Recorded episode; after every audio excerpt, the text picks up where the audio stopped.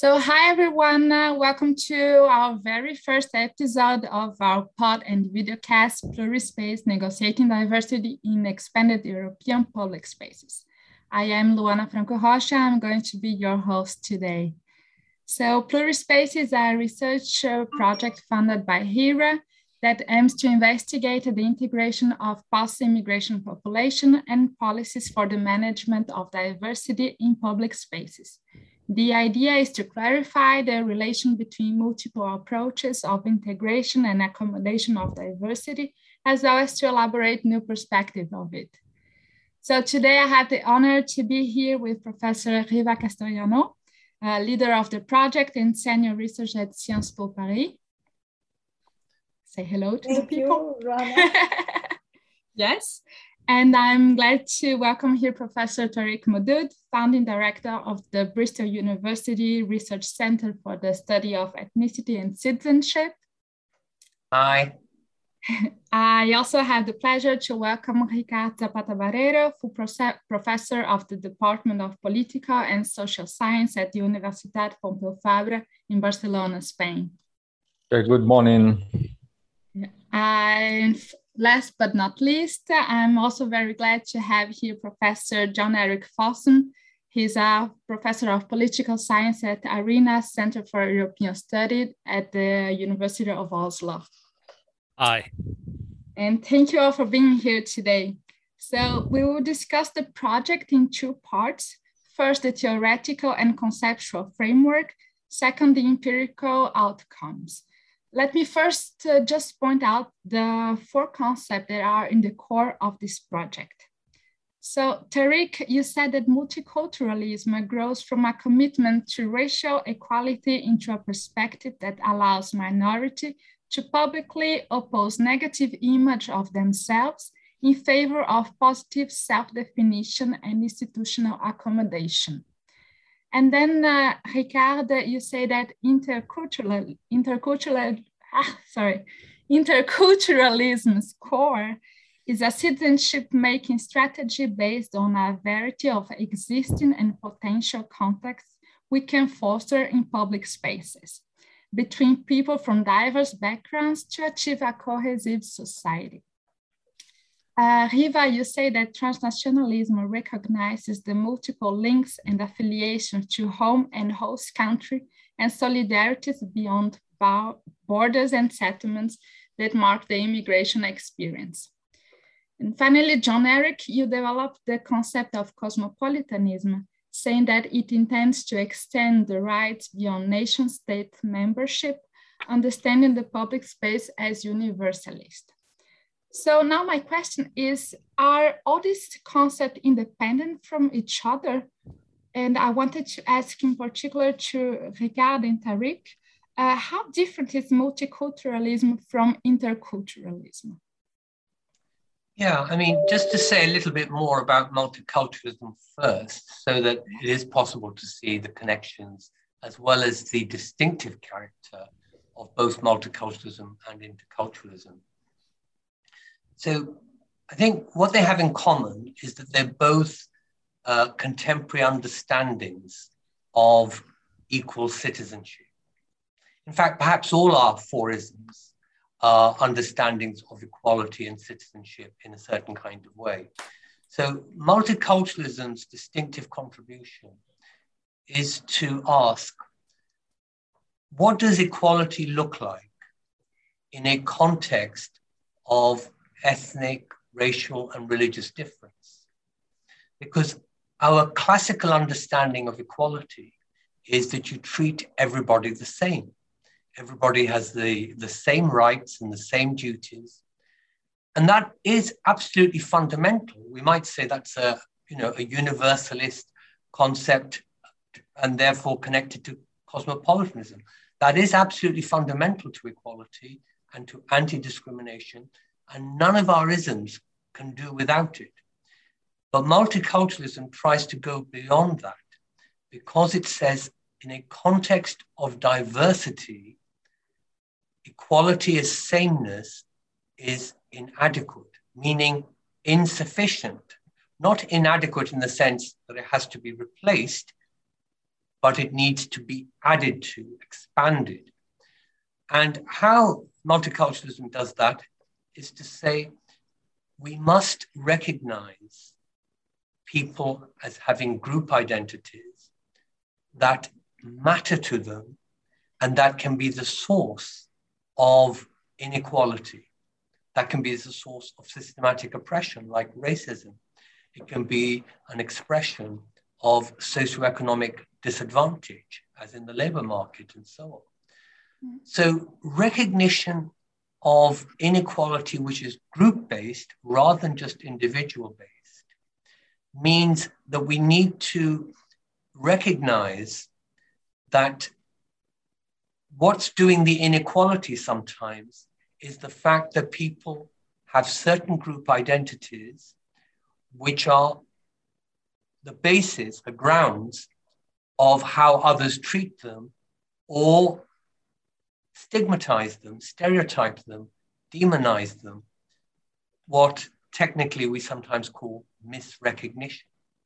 So, recognition is the positive contribution that multiculturalism makes to equality by saying we have to recognize that people are not just members of the citizenry, but they are also members of other groups that are absolutely decisive to their sense of who they are and to their life chances, and therefore to their equal citizenship.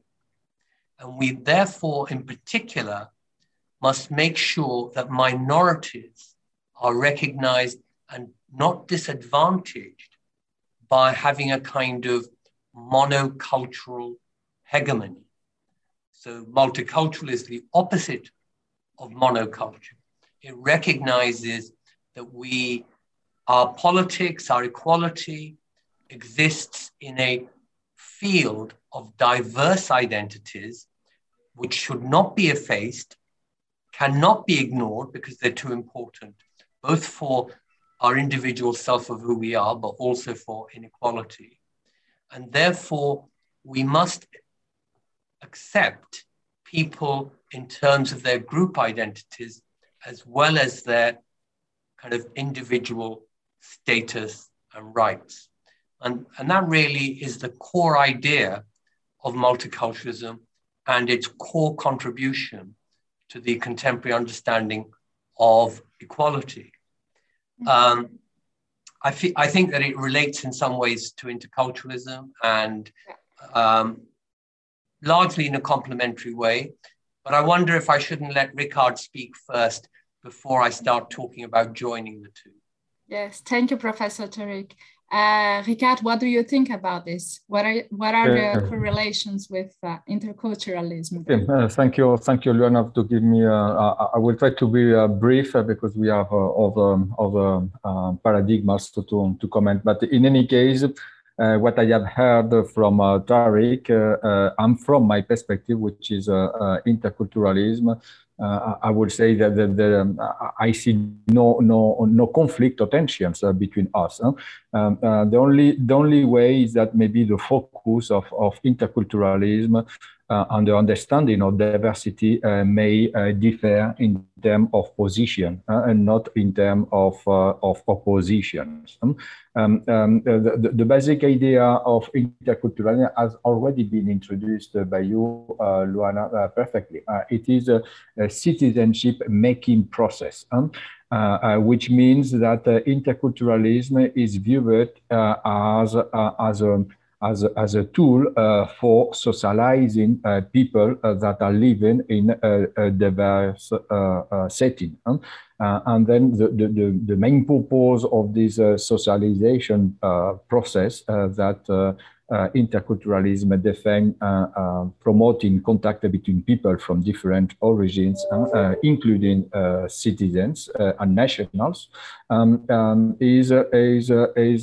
to, to increase the mutual understanding among, among people and, and also reduce whatever um, prejudices, whatever uh, um, um, um, taken uh, idea that um, they may obstruct uh, contact between people from different origin.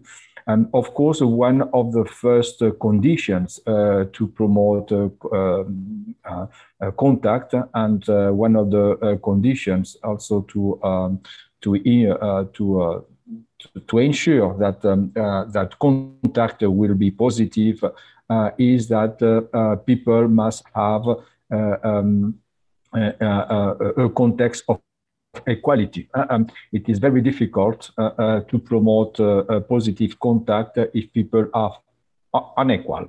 And it is here uh, that uh, uh, I will say the connection with multiculturalism, which is um, an equality making process, um, as, as Professor Tariq has as already uh, introduced, uh, is, is welcome um, because uh, multiculturalism can uh, prepare uh, the conditions uh, for a positive contact between people from different origins.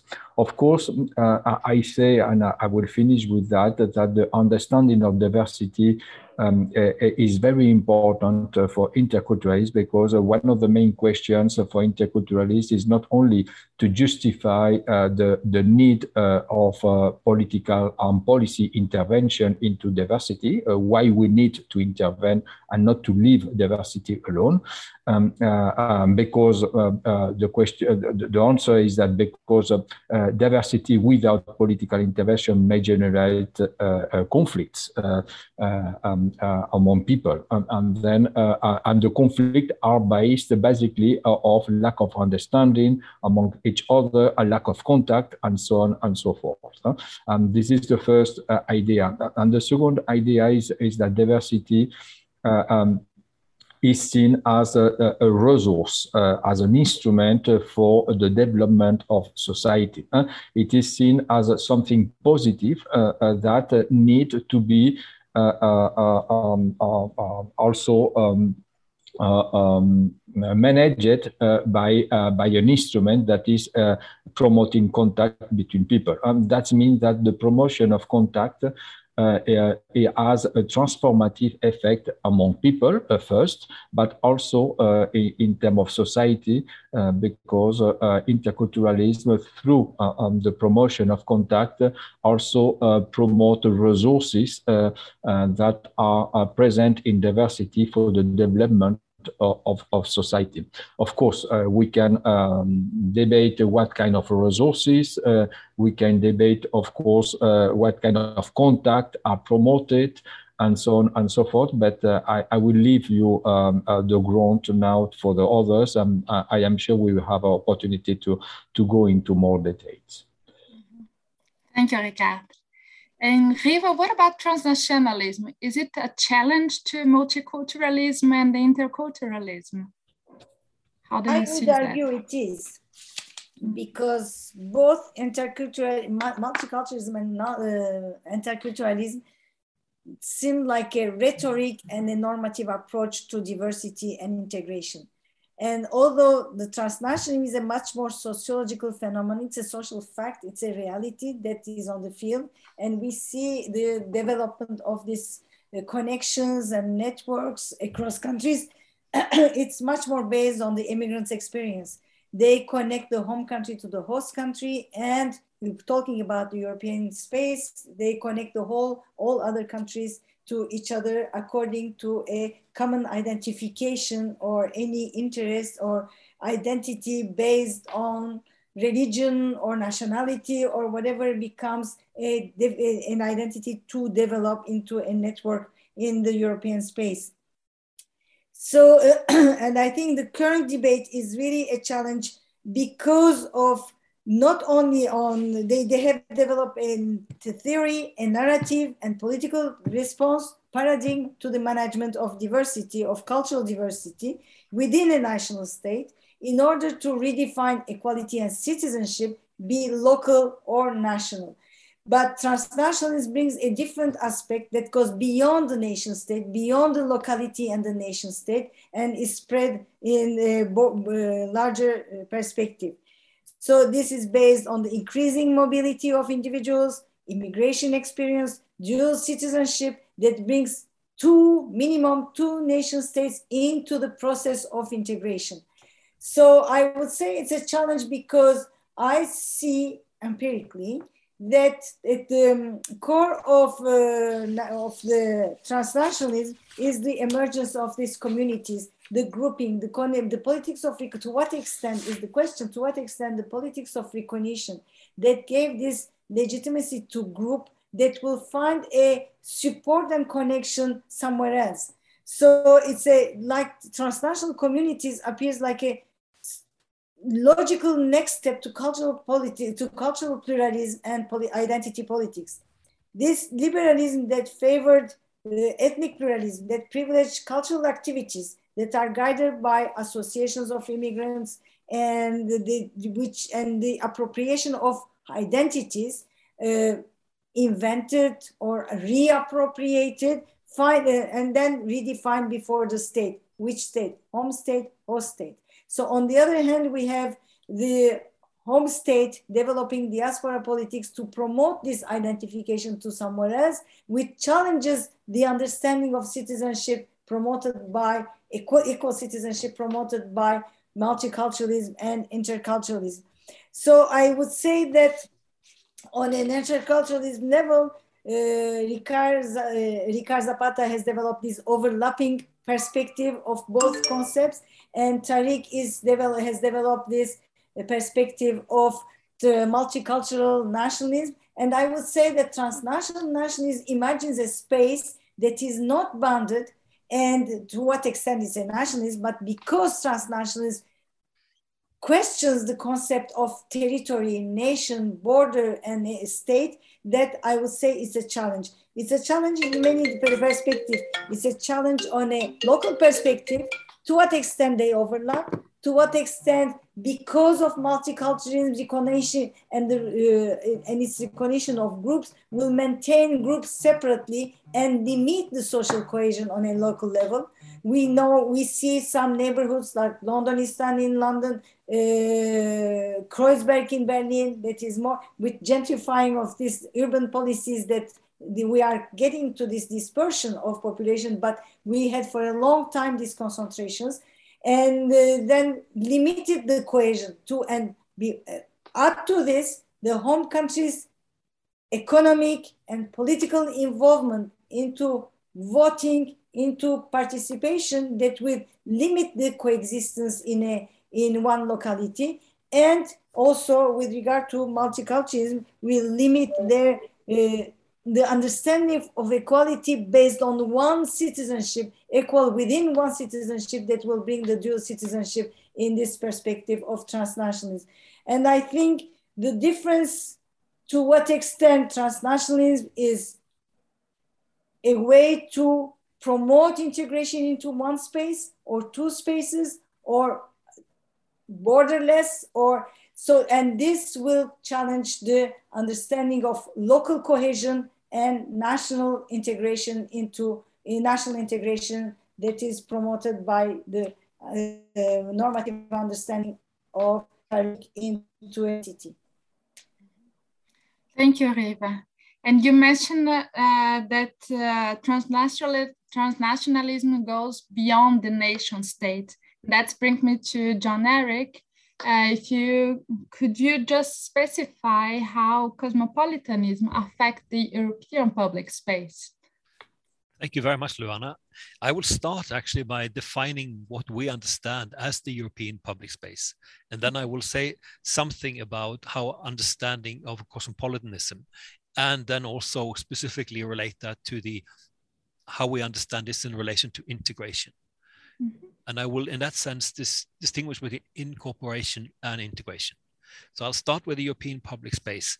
The European public space is a geographical space, a composite of legally and institutionally constituted entities covering nations, regions, and nationals, mainly within, but also beyond the EU, and a site of interaction and public expression of contestation and cooperation. So it's both a set of institutions and a site of interaction. Mm-hmm. This space is constituted by norms, regulations, and institutions on the one hand, and by public expressions of territorial and non territorial identities and senses of belonging local, regional, national, European, transnational, global, that interact and communicate. And you have heard quite a bit on the identities already in this.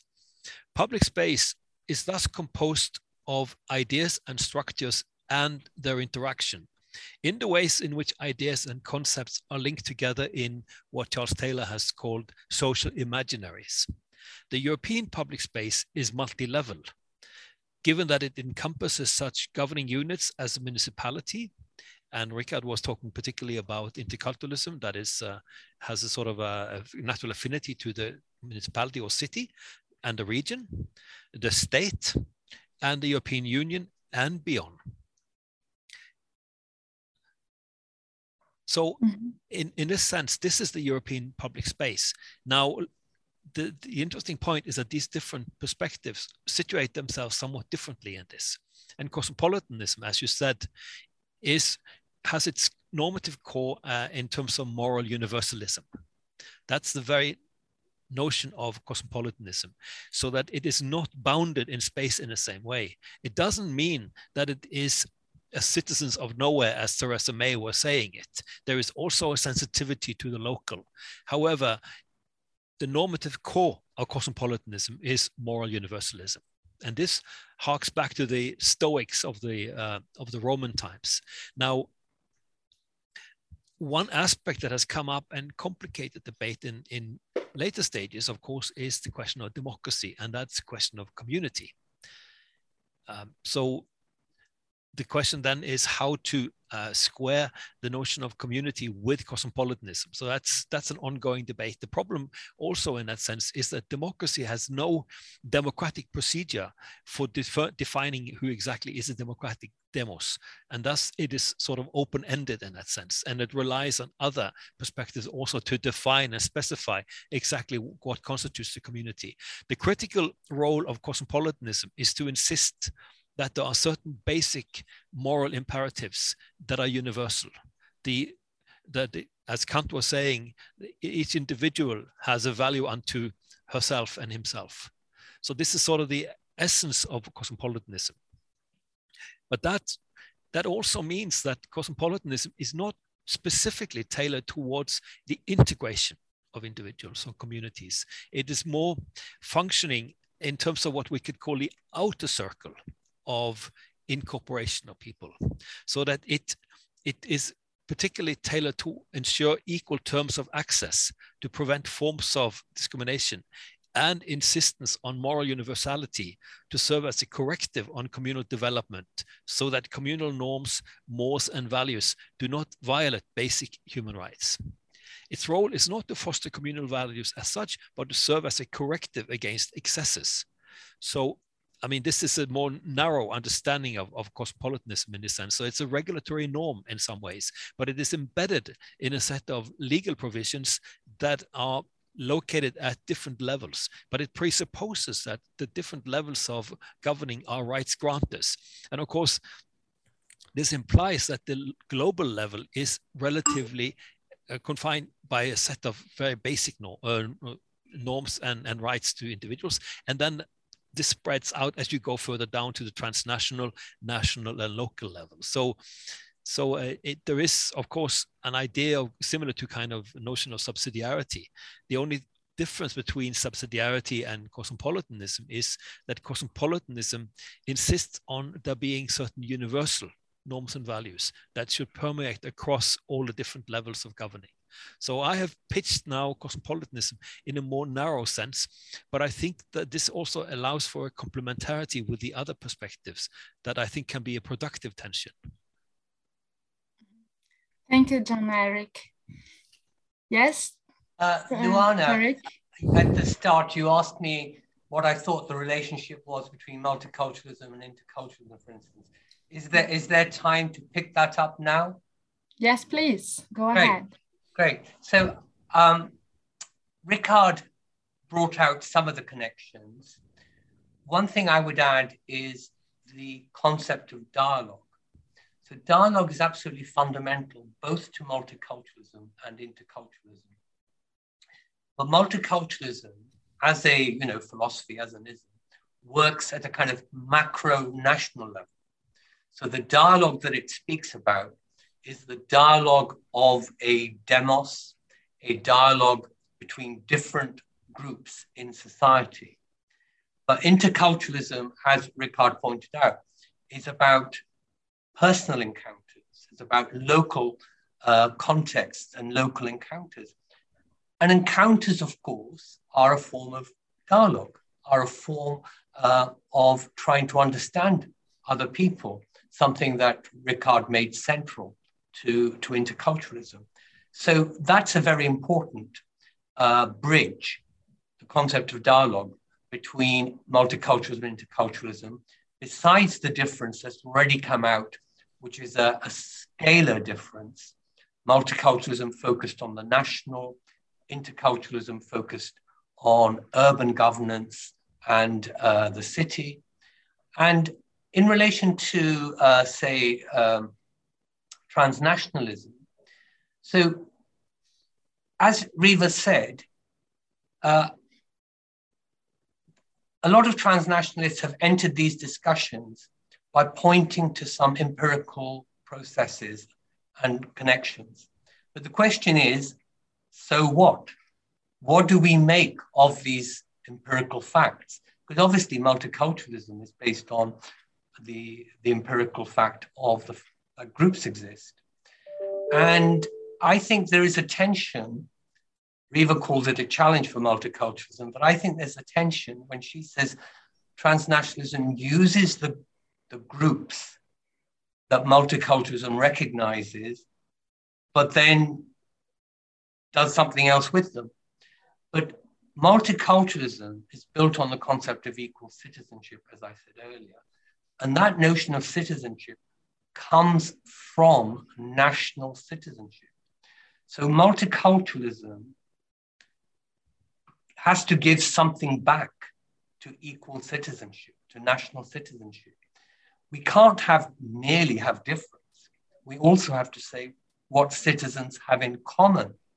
And so their national identity, their sense of belonging to the uh, same citizenry, which gives them equality, is what for multiculturalism is the common ground. And so the question that, that arises is transnationalism able to serve that common ground, or will it tear open, tear apart that common ground? And I think there's always universalism at work. I think uh, John Erik points to that when he says you, cosmopolitanism, as it were, goes all the way from the individual to the unbounded space. Except that at each of these levels, all spaces are bounded, including the European public space, and therefore um, what John Erik calls the, the more narrower conception of cosmopolitanism. And I think we've just seen, we're seeing now in the response of our publics to what's happening in the Ukraine, we're seeing a kind of a, a joint response a humanitarian compassion and a European identity. Both are working together. People didn't react like this to Syrian refugees, not the same people, not in the same number. So the European identity is doing a lot to carry the universalism of humanitarianism. And I think all uh, uh universalism works within bounded spaces. Of course, aspiring for for more, but nevertheless only operative because the force of identity allows it to circulate within that particular identity. Thank you, Tariq. And Riva, would you like to reply to Tariq? Ricard wants to say something? No, okay we can hear. Okay. The, I, um, maybe I can, I'm sorry, uh, maybe I can complement some uh, ideas that I have not time to, uh, and also to react to some uh, um, um, uh, issues that have been addressed by, uh, um, by Tariq Modood.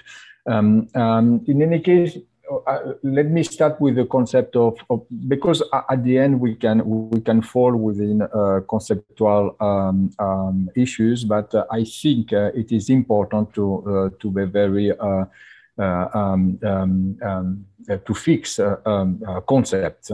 Um, and uh, Tariq speak about dialogue, um, and of course, uh, when we speak about interculturalism and when we speak about contact, uh, between people and promoting contact within uh, um, people uh, uh, and dialogue may arise, but it is not necessarily um, um, because dialogue may have also some kind of negotiation premises because uh, if we are di dialoguing uh, between people, is that because we assume that there is uh, uh, an inherent conflict uh, between people, uh, which is not um, has to be taken for granted.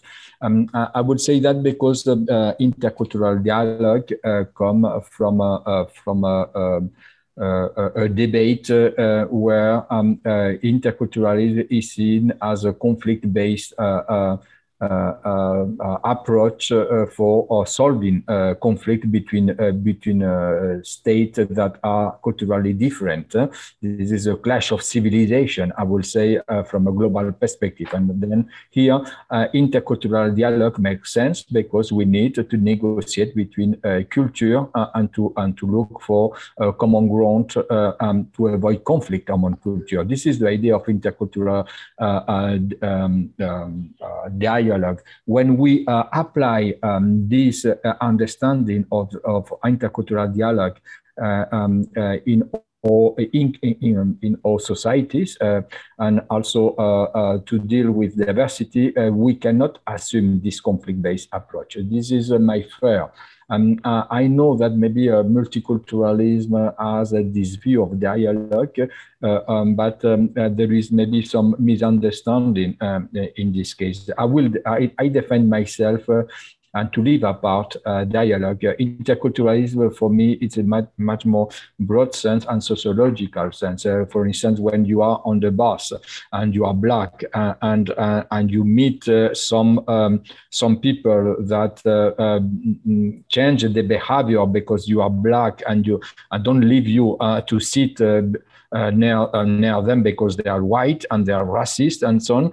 And this is an intercultural, uh, and, and, there is not dialogue there uh, in terms of negotiation. Um, and then uh, from this point of view, I think uh, um, my, my view of interculturalism is much more sociological, much more um, uh, as it has been said, of course, uh, it is a city-based uh, approach, and, and the basis of interculturalism is also the, the idea uh, that uh, uh, um, uh, we cannot achieve uh, integration into diversity, integration, inclusion, incorporation without promoting contact between people from different. it, it is impossible, and this is something that has not been, I will say, uh, uh, uh, enough um, um, um uh, pointed by other uh, other uh, proposal of of diversity management, such as multiculturalism, which is necessary but not enough. and this is um, maybe one of the idea. And and also I, will stop with that. But one of the concern of interculturalism, as I understand it, is the premise that diversity um, recognition uh, uh, and diversity representation uh, in our society need to be achieved because this is the main problem in, in our diverse society, that people still have many uh, difficulties uh, to uh, recognize diversity. Uh, they all uh, they still view diversity as uh, an anomaly of our society, as something that could be stopped by some political force or ideology. Um, um, and they don't assume that we are in a globalization process and the diversity is one of the consequences of globalization uh, because people move uh, across states and uh, across continents. And, and then if we assume uh, globalization uh, a normal path of, of, of, of society uh, from a historical point of view, there is a contradiction because they don't, um, uh, societies and many people don't assume uh, one of the consequences of globalization, which is diversity.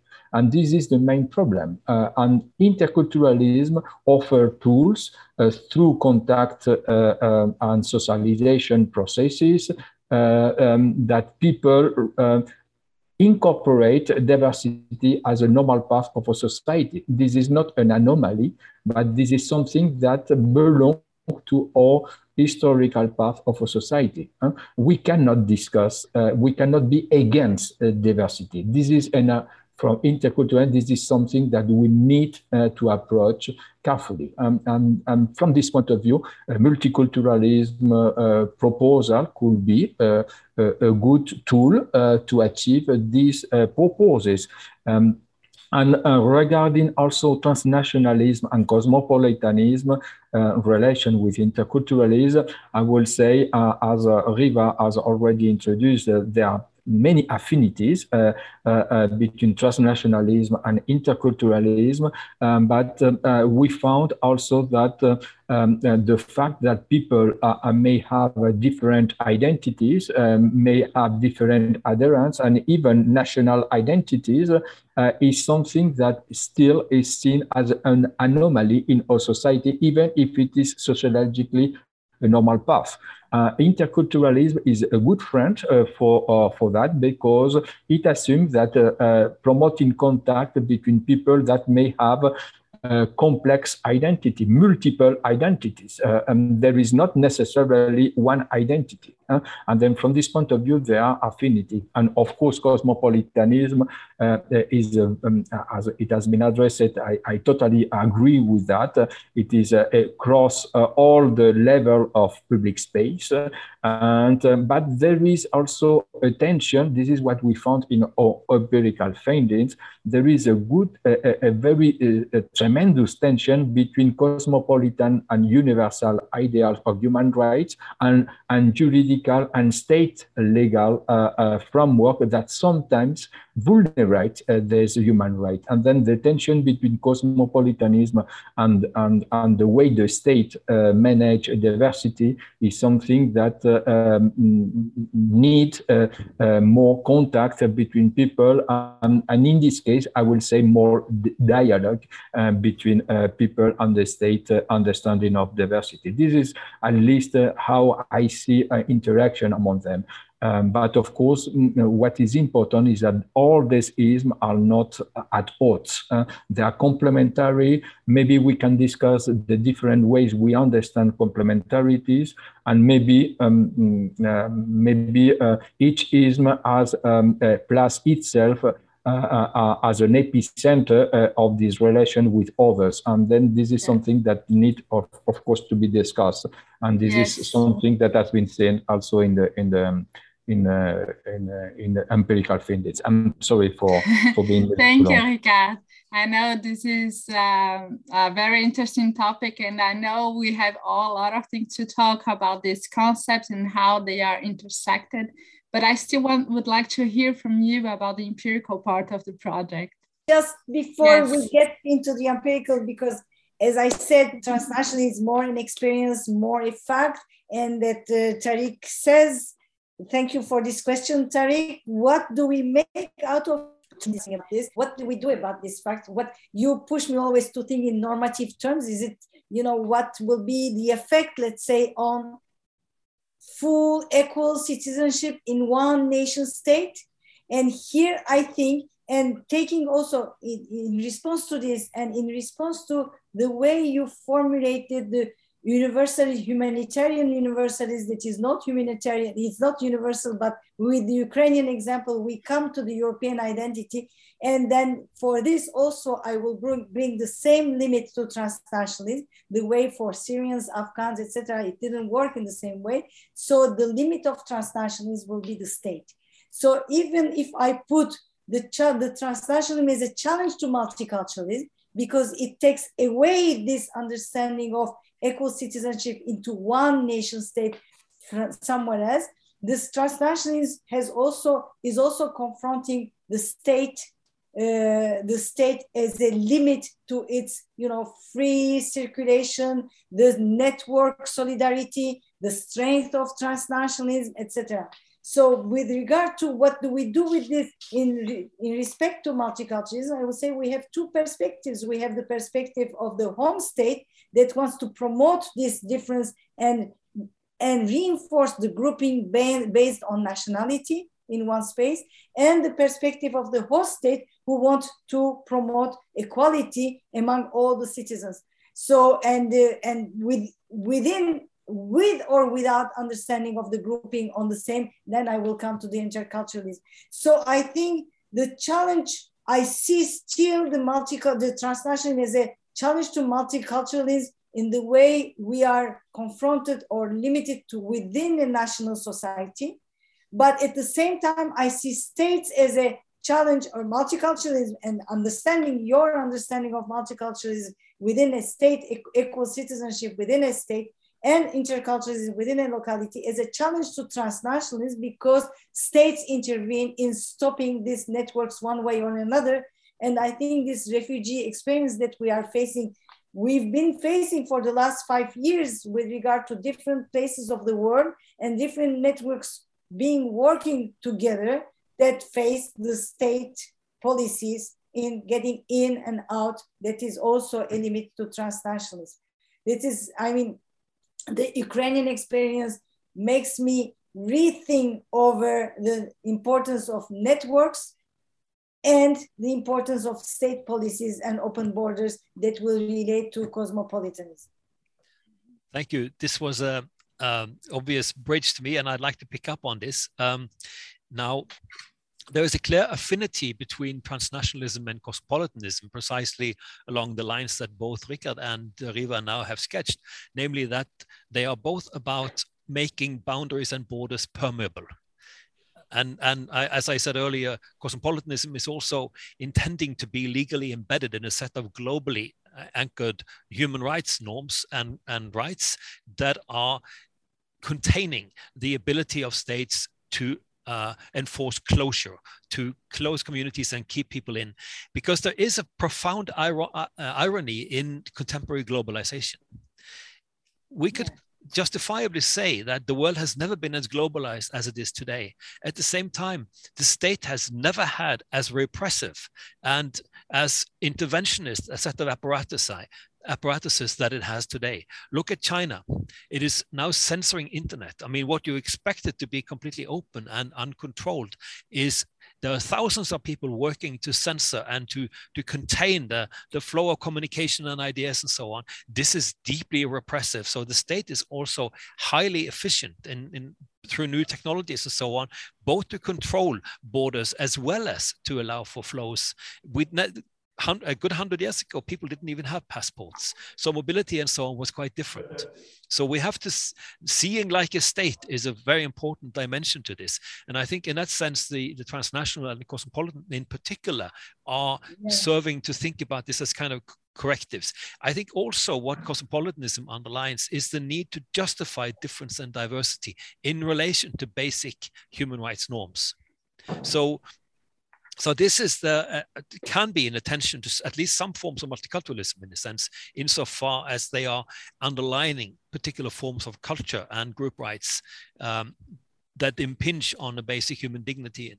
But that's where cosmopolitan wants to serve as a form of corrective in this sense. And just finally to talk about the, the question of, of uh, convergence and, and overlap there are and i mean what are one of the real strengths of this project is that on the one hand we have as as has been shown now we have an open exchange of the different vantage points and perspectives of the different uh, of the different theories or isms. But at the same time we are also working towards some form of convergence not by in any sense unifying them because that would be a violation of the very project. I mean precisely to be respective of difference and diversity. But but to find out that each of the perspectives has a particular vantage point and a location if you want in a two-dimensional space. And that two-dimensional space is on the one hand based on different scales of governing And we have already mentioned that when we talked about the European space, that it is multi-level, that it is different scales of governing. I mean, from the local to the national to the European to the global. At the same time, we also, when we think about the integration experience, both about the outer regulations in terms of who to include, and at the same time, the inner regulations pertaining to socialization and development of identities. And if you think about these four isms, they do actually locate themselves differently in this. So that uh, in particular, multiculturalism and interculturalism, they are very much geared towards an integration within a community.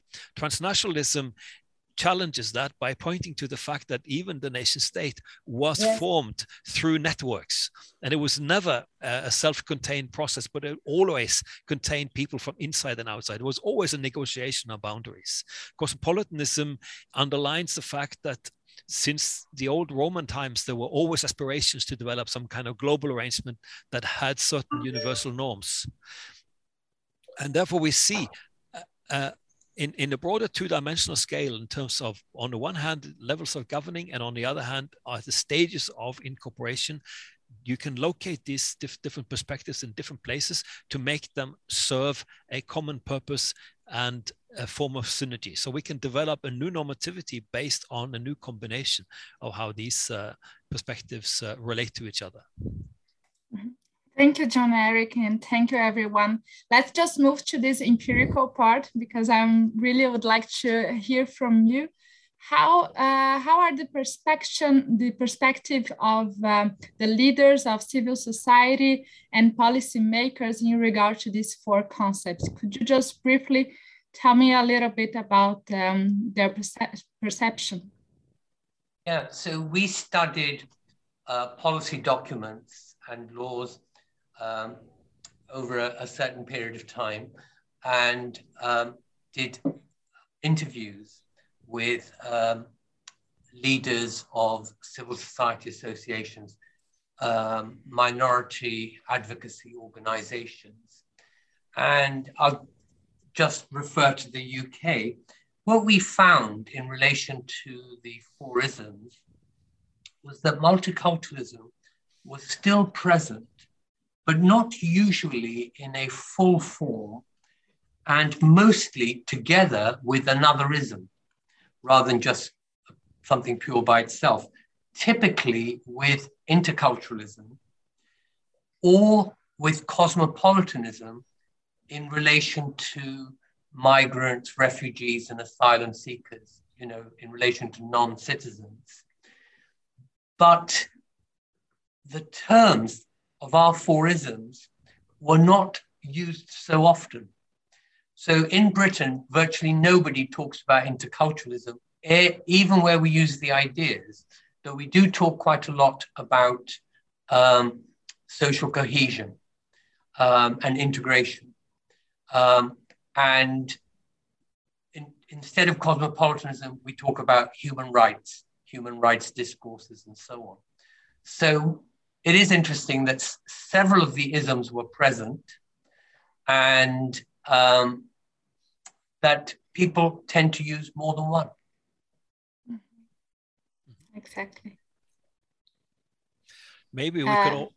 Yes. Just Go maybe ahead. I could. Maybe just, ah, just okay. also just add that um, our cases are very interesting in this sense because the countries are quite different. They have very different types of um, mm-hmm. of experiences with migration and uh, and incorporation. Because, uh, for instance, the um, all the three other ca- uh, countries, the UK, uh, France, and Spain, have been former colonial powers, whereas actually Norway has been a colony. So the experiences are quite different in that sense, and it has some kind of mark um, in terms of big power, small power, and these types of global responsibilities, and also the experience of turning around from having been an exporting country of of, of population surplus to becoming um, a, uh, a home and for for migrants from other parts of the world is is an important transition. And i think that these countries are experiencing that also in different ways. And and our in, uh, respondents were also responding to the, the public system, how they perceived that, to what extent they saw this as discriminatory, which is another element. So it's one thing, of course, is how they perceive the society around them, but also in terms of, of the perceptions of the public system, to what extent it was fair and, and with equal treatment. Yes. Um, maybe I, I, yeah, just to intervene into your question because uh, these um, uh, force us uh, at least to to give uh, some uh, um, uh, some arguments related to our findings, empirical findings. Um, um, the findings are, are very uh, interesting uh, uh, from the uh, Spanish point of view because um, if there is some endorsement, uh, general endorsement of uh, interculturalism in Spain, we can say that Spain is really um, following through the cities an intercultural paradigm definitively, and they they they, they put some doubt about multiculturalism alone. I will say, and, uh, um, um, um, and from this point of view, uh, the finding uh, told us first um, that there is a general endorsement of interculturalism as it has been proposed at the policy um, level, but also some criticism in terms of of uh, rhetoric, on discourse, on narrative, on implementation outcomes. Uh, um, um, um, and this tension is always there uh, when we speak with uh, civil society uh, that uh,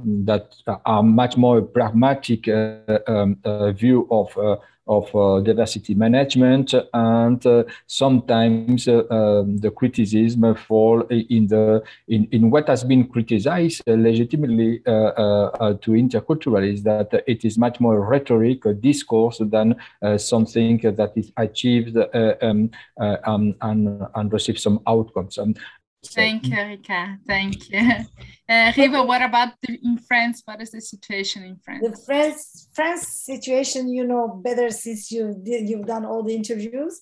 But from what I read from the transcriptions, I can say that it's striking, but not really striking. It doesn't change much in the French context that we have this reappropriation of the official rhetoric, the French official rhetoric, the importance of republicanism, the importance of inclusion, and the importance of universalism. Universalism is not in terms of cosmopolitanism, but from the universalism in terms of the French Republican perspective of making of the citizen a universal citizen that belong and where citizenship is the main belonging to the state. So it is very interesting to find again and again this rhetoric among the civil so, or civil society organizations voluntary organ uh, voluntary associations and Luana will complete with the voluntary association leader who sometimes claim an identity and identification that goes against this official rhetoric.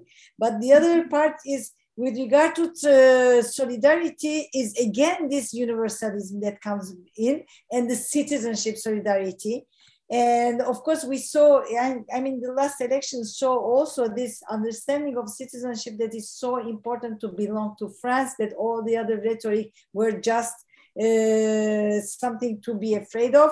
And uh, how during this, the extreme aspect of this rhetoric came out in this last election with peoplehood and nationhood which is which will be just against the understanding of universalism to some extent but it is not used in the same way so with regard to transnationalism is you have two perspectives here the state perspective will be that transnationalism is a danger but the civil society organization uh, perspective will say so what so what, again, the, the Tariq's question, what can we make out of it? From the state perspective, is something to avoid, something to avoid because this is the intervention in the politics of integration. But the last, the one thing that struck me reading the transcriptions is that, and I think where I found the same thing in the Britain, talking about colonial powers in both cases, and more, and, and the comparison will be very important, is that the term integration does not make any sense for them in the, the integration is not the term to use in to talk about their place into the society, into the citizenry. So, it, so it's not the term of integration, but the term of maybe equal citizenship. And the multiculturalism is a taboo, but at the same time applied. And interculturalism, I think it's a wishful thinking that all city councils will expect for their locality. Am I right or wrong, Luana, based on your ex experience of the field? Yes, exactly. The term integration actually has been contested, I think, in all of four countries and cities uh, that we studied, especially because uh, integration is usually seen by the official um, uh, administration as something that includes uh, first, second, third, fourth generation of migrants. And actually, we are talking about people that were raised and born in those countries. So they are part of the social life. They feel uh, French in the case of France. So why integrate someone that is already there, already integrated? I think this is uh, the contestation. That's that's what they they don't understand. Why still use this term? Yeah. What could, about identities that are expressed? Just a second, Luana from the field. How yeah. about the the way they express their belonging and yeah. they contradict the official rhetoric? It was also very interesting to see a kind of hybridism. They tried, they actually are mixing all these four isms. Um, and in regard to transnationalism, it was interesting to see that some of the um, civil society representatives, they were saying that it is important to them to have this connection, this bond with the country, uh, the home country, because then they can feel their place in the world. They know they are both, uh, they belong both to their home countries and their host countries. That was very interesting to see. Yeah.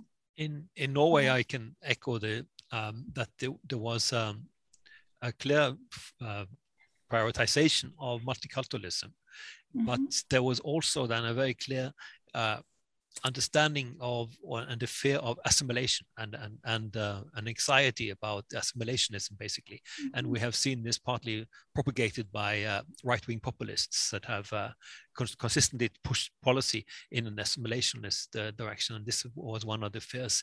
And similarly with with the other cases, it is always a question of, of translation and being able to identify exactly where the other isms are located in the in the political discourse. So there are of course concerns about human rights and so on, and basic uh, um, shared values that are cosmopolitan. So I mean, you will find the other ones too. But the, I think the general perspective in Norway, the preferred policy among the, those interviewed was uh, was multiculturalism. Mm-hmm and the fear of losing this. So there's no official doctrine in Norway on, on multiculturalism, but there is a kind of uh, recognition of the fact that society is diverse. But there's a contestation going on in terms of how prominent that will be in the public policy domain. Mm-hmm. I think Thank at this stage, the most important thing will be the compar- comparison of you know the way the ism are perceived and which is the objective of the project and how they you know the inter the field the field work and the empirical aspect will bring the, all these comparative elements into uh, into uh, the research and will help us their perspectives perspective of the actors will help us to develop maybe new normativity as it was uh, expected from it is expected from the project Thank you all. I'd like to thank you all for being here. I, I think it was uh, a passionate and exciting discussion. And I'd like to thank you also to our viewers and listeners that are with us. And I hope to see you and listen to you all in our next episode. Thank you, Luana.